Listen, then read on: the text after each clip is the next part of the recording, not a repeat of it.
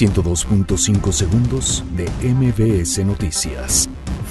Andrés Manuel López Obrador asegura que aprobación de Temec fortalece la confianza de los inversionistas. Migrantes protestan en Tapachula, previo a reunión de Andrés Manuel López Obrador y Nayib Bukele. La Secretaría de Gobernación instalará mesa para analizar solicitudes de refugio. La Unidad de Inteligencia Financiera rechaza que la Fiscalía General de la República haya solicitado información para investigar a Enrique Peña Nieto. Dictan prisión preventiva a sacerdote implicado en crimen de Hugo Leonardo Avendaño. Instalan antimonumento en el Zócalo de la Ciudad de México a 11 años de la tragedia en News Divine. Decapitan a dos hombres en Morelia. Suman cuatro en 48 horas. Donald Trump considera que fue un gran error que Irán a dron militar de Estados Unidos. Juan Guaidó convoca a manifestaciones durante visita de Michelle Bachelet a Venezuela.